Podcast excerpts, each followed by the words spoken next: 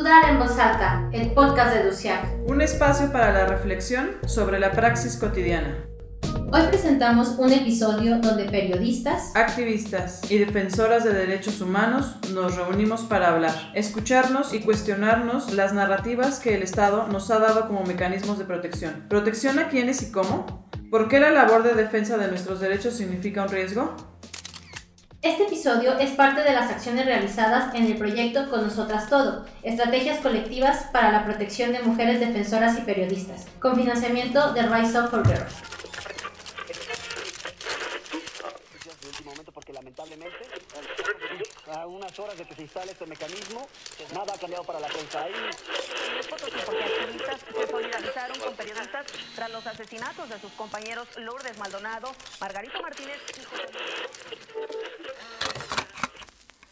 el 4 de enero de este año se activó el mecanismo de defensa y en ese evento donde se activa el actual mecanismo solo había pues, los representantes de las redes de periodistas y no se contó con la presencia ni del presidente de este mecanismo que es el secretario general de gobierno Guadalupe Torres ni ningún representante de la Fiscalía General del Estado. Entonces, ¿qué nos quiere decir esto? Que no le importa al Estado ni a sus poderes ¿Qué es el trabajo que estamos realizando actualmente. ¿Quién nos defiende? ¿Quién, quién, quién defiende nuestro ejercicio periodístico?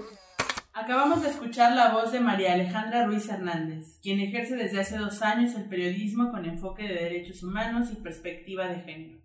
María nos habla de la Ley de Protección al Ejercicio de Personas Defensoras de Derechos Humanos y Periodistas para San Luis Potosí, una ley discutida y aprobada en las comisiones de Justicia, Derechos Humanos, que no contempló ni convocó a defensoras ni a periodistas. La lejanía entre el Estado, sus instituciones y la sociedad. Esta ley desconoce muchos de los contextos y riesgos reales a los que el activismo y el periodismo se enfrentan cotidianamente lo estipulado no alcanza a ver toda la realidad, la violencia y la precarización que envuelven estas labores. Diversas organizaciones no gubernamentales han registrado y documentado las condiciones estructurales adversas que enfrentan las y los periodistas, ubicando a México entre los países más peligrosos para ejercer el periodismo y la defensa de derechos humanos. El nivel de impunidad que hay en los casos de agresiones contra periodistas creo que es, es rampante, es, es tremendo, ¿no? Desde luego que lo primero que entendemos por, por los alcances del mecanismo, por, yo hasta creo que es porque vivimos en un país como México, pues es que el mecanismo, los mecanismos tienen que protegerte cuando la actividad se ve amenazada, ¿no? Cuando ya te tocó este, una agresión física, cuando ya te tocó una agresión verbal, cuando ya estás, ya estás en, la, en, el, en, la, en una situación de violencia, ¿no?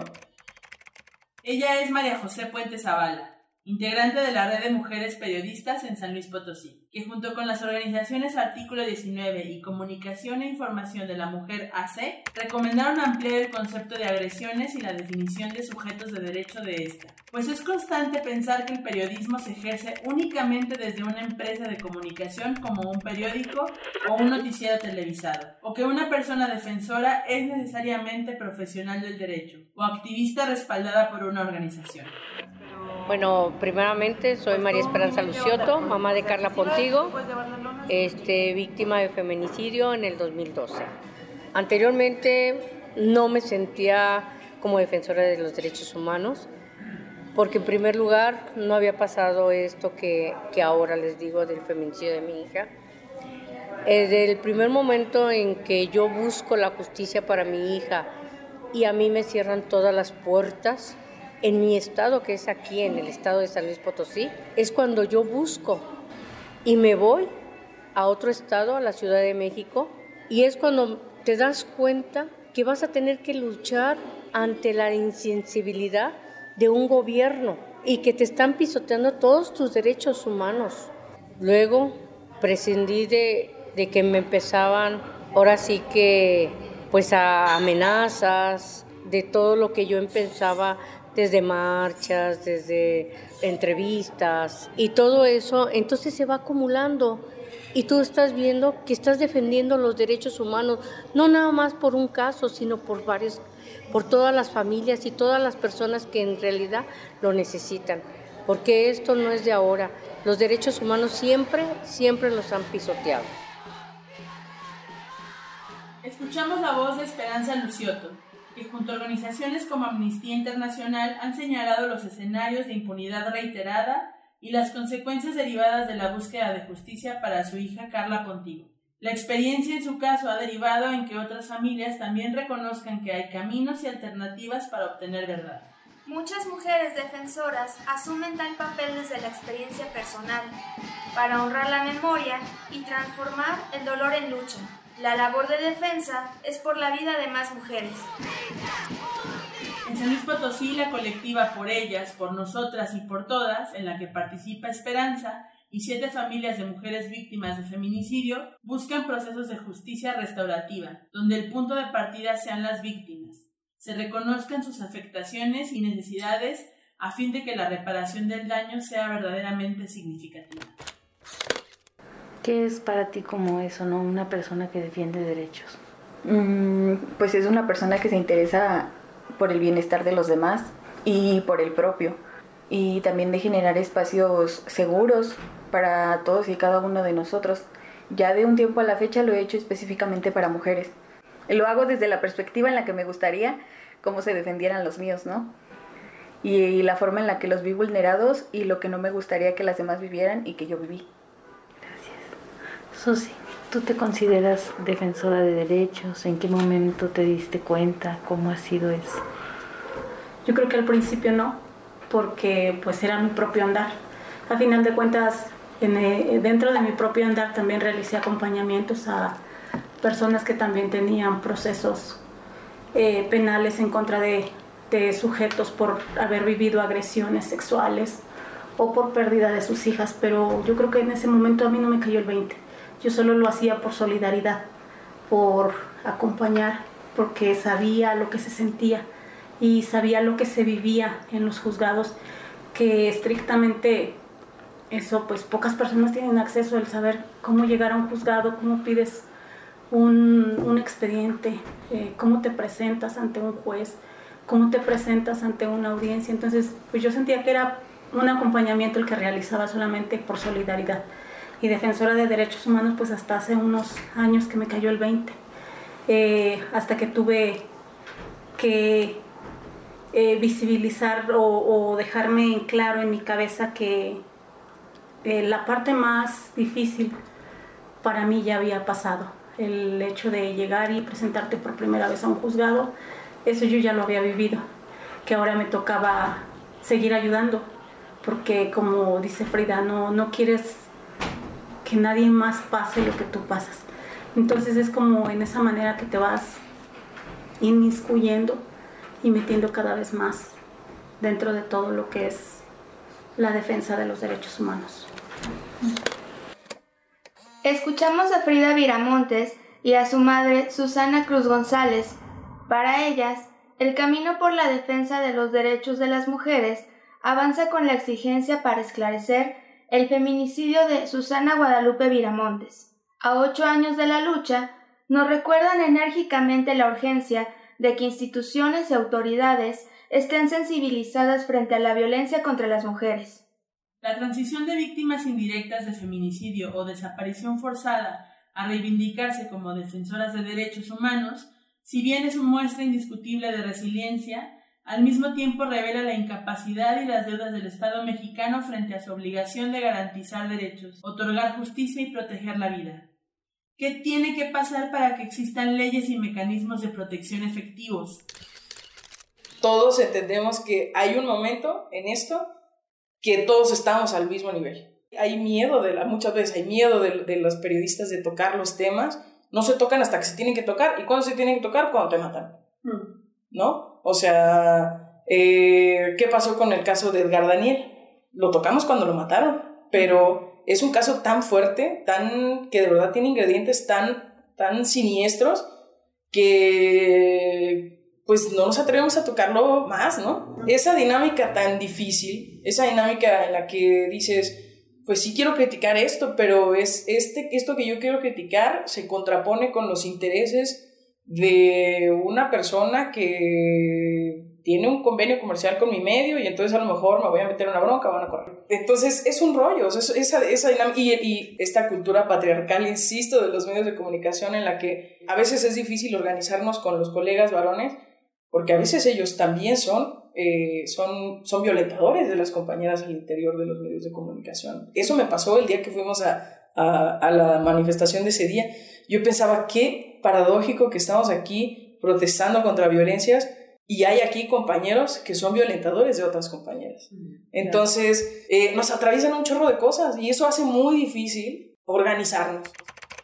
Los datos e informes son imprecisos. Periodistas, medios y organizaciones no gubernamentales hablan de aproximadamente 50 periodistas asesinados tan solo en 2021 y entre 5 y 9 a 3 meses del 2022. Para las personas defensoras, el escenario no es distinto. La mayoría de los casos continúan en impunidad.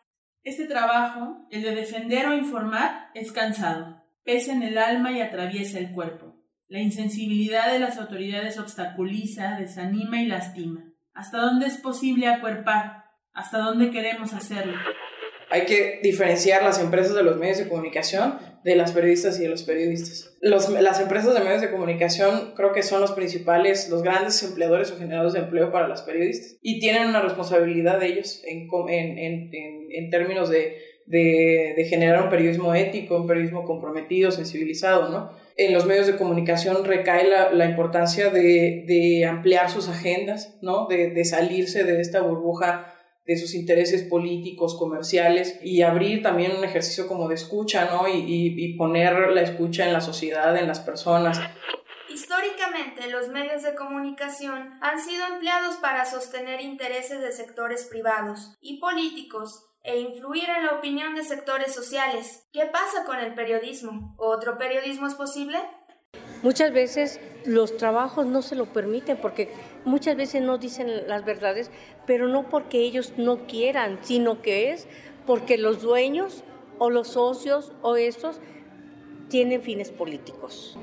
Pero yo he visto que hay muchos periodistas que a paso del tiempo yo he tenido esa, esa postura este, cuando me han entrevistado, que tienen esa sensibilidad.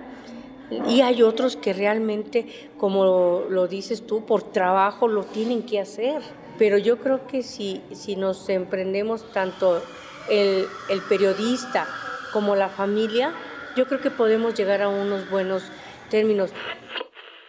Creo que ahorita en estos momentos muchos periodistas, incluyéndome, hemos como retomado esta agenda de incluir, eh, incluso en la línea editorial, cuando no lo contempla en los medios para los que trabajamos, estas perspectivas y estos enfoques, sobre todo para llevar la información pues verídica, certera, este, veraz de lo que está aconteciendo, pero sobre todo que prevalezca la verdad de las víctimas y sí ha costado mucho trabajo que se posicione este, este tipo de, de labor dentro de, del periodismo actual, estas nuevas narrativas con las que se cuentan las historias, eh, dejar atrás este, pues estas revictimizaciones, escribir con perspectiva, con enfoque de derechos humanos, contar estas historias desde las vivencias de las víctimas, ser empático, ponernos en su lugar, eh, dejar atrás aquel periodismo que, eh, que donde prevalecía como la postura del victimario o del agresor, eh, se, le, se priorizaba más este, lo que le sucedía al, al, al, implicado que lo que le pasaba a las familias víctimas. Entonces creo que actualmente sí hay muchas periodistas, y menciono periodistas, mujeres, porque realmente son más mujeres, predomina más el trabajo de mujeres periodistas que se dedican a, a, darle esta visibilidad a este tipo de casos en sus trabajos este, periodísticos Existen y deben existir otras formas de narrar la violencia, de resguardar la integridad, de escuchar y plasmar la verdad de las víctimas. Otro acercamiento a estos casos es posible, debe serlo. ¿Podremos narrar nosotras mismas esa violencia? Globalmente, ¿cuántas mujeres pueden tomar decisiones sobre las líneas editoriales de los medios de comunicación? ¿Queremos hacerlo? Y si la respuesta es sí, ¿cómo lo hacemos? ¿Desde dónde? ¿Y con qué recursos? Esa es la pregunta, de verdad te prometo que me la hago todos los días. O sea, ¿cómo le hacemos, cómo hacemos ese periodismo? Eh, voy a hablar desde, desde, desde, ser mujer periodista y relacionarnos con, con, las defensoras de derechos. Ha tenido, o sea, ha tenido varios puntos. Para mí ha tenido dos, dos importantes. Uno, para mí ha sido un gran apoyo, una gran ayuda. O sea, a veces es difícil, por ejemplo, acercarte eh, lo más posible a una historia si no es a través de las defensoras y de los defensores, ¿no? Porque además a veces el periodismo y sobre todo el periodismo, mm, no lo digo de una, de una forma como peyorativa, eh, a veces el periodismo comercial, el periodismo del día a día, como que nos tiene sometidos a la nota del día, a la nota del día, ¿no? Y a veces no, no profundizamos en las historias, nos cuesta mucho trabajo profundizar en las historias. Entonces, llegarnos a veces a testimonios de personas que muchas veces son las defensoras y los defensores, eh, nos permite llegarnos a las historias desde el contexto más amplio de las historias. Entonces, para, en mi experiencia ha sido esa. Eh, a veces poderme acercar desde una forma más amplia, desde una forma más empática también, desde una forma, eh, sí, como más, más, más completa, ¿no? A las historias que quiero contar yo siento que mi trabajo pues ha sido mucho de acompañamiento, ¿no? Y creo que en ese tema eh, poder reivindicar las narrativas eh, de esa lucha y de esa lucha por la dignidad, ¿no? Que es yo creo que lo que muchas activistas están moviendo en San Luis y en México en general, ¿no? Marcela del Muro es periodista freelance de medios locales y nacionales con base en San Luis Potosí y nos recuerda que esta lucha es diaria por un acompañamiento desde el periodismo a las víctimas que sea empático, que parta del aprendizaje constante y el cuestionamiento permanente. El acompañamiento de víctimas de desaparición, yo llevo varios, varios años ya como dándole seguimiento y acompañando en específico al colectivo Voz y Dignidad.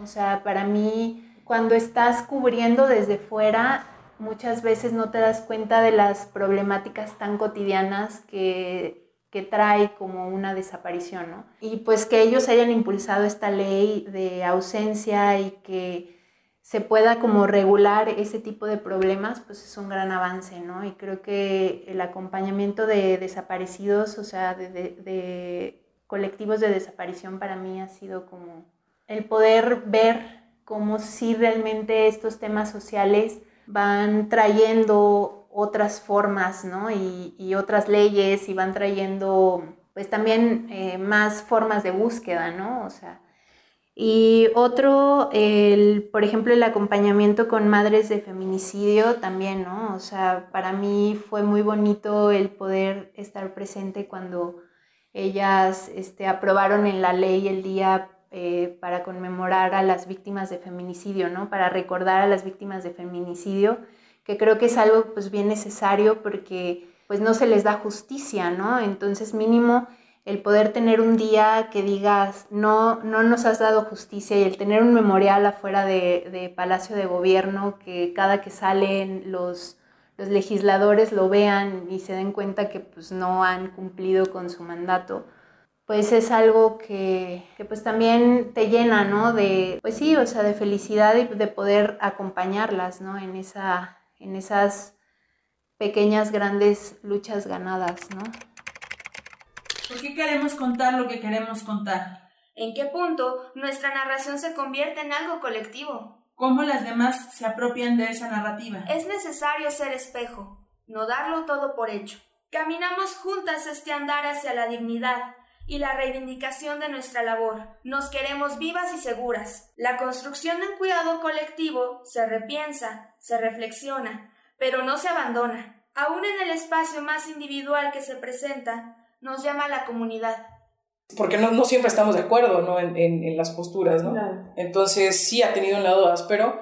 Entre las mujeres periodistas y las defensoras ha habido un, ha habido un episodio áspero, ¿no? Particular, lo hemos platicado muchas veces, ¿no? Particularmente eh, con la cobertura de los movimientos, de los movimientos feministas.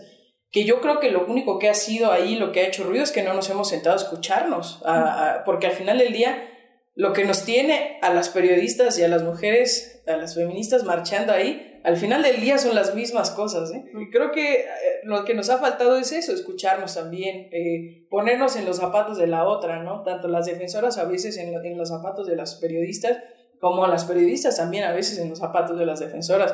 Y yo todavía albergo la esperanza eh, así, pues no tan escondidita, pero sí albergo la esperanza de que algún día podamos sentarnos y dialogar sobre, sobre las cosas, porque el día que eso suceda, creo que va a ser, eh, va a ser de crecimiento para, para, las, para los dos lados, ¿no?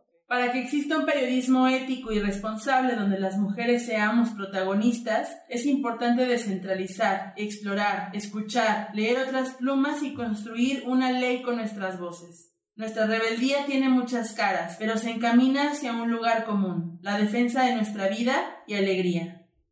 Todos los días me hago la misma pregunta y es, ¿cómo hacemos este periodismo que todos queremos hacer? Este periodismo independiente, este periodismo comprometido, este periodismo ético y cómo lo hacemos garantizando no solo la calidad de ese periodismo, sino la calidad de vida de las personas que laboran en esos medios. Y creo que hay que hablar más de los derechos laborales de las periodistas y de las defensoras, supongo que debe estar más o menos por el mismo rumbo, pero las cuestiones laborales de los, de, en las que estamos trabajando las periodistas y los periodistas son paupérrimas. O sea, de verdad es, es impresionante la, la, la, el nivel de precarización laboral. La garantía de los derechos laborales es una tarea que le corresponde al Estado. O sea, la garantía de la libertad, del ejercicio de la libertad de expresión es una tarea que le corresponde al Estado. Y al final vamos a llegar ahí y yo creo que es a donde los periodistas y a los periodistas nos da miedo llegar. Porque pues eso es muchas veces poner en riesgo la fuente de trabajo. Pero hay que llegar porque si no, a ver,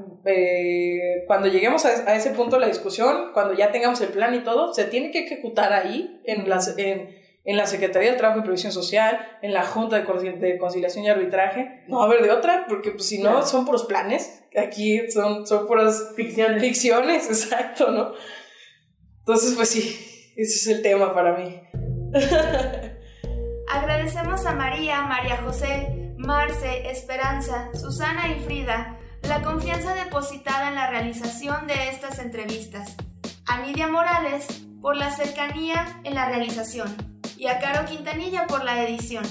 Este podcast fue narrado por Alejandra Baldurín y Mariana Prieto. Para nosotras y otras defensoras, periodistas y activistas. Nuestro, encuentro es cuestión de tiempo. Dudar en voz alta, el podcast de Educiac. Síguenos en nuestras redes sociales. Facebook, arroba EduciacMX, Instagram y Twitter, arroba Educiac. Dudamos para encontrarnos, para reconocernos y sabernos distintas. Dudamos porque sabemos que cuestionarnos nos hará transitar por nuevos caminos.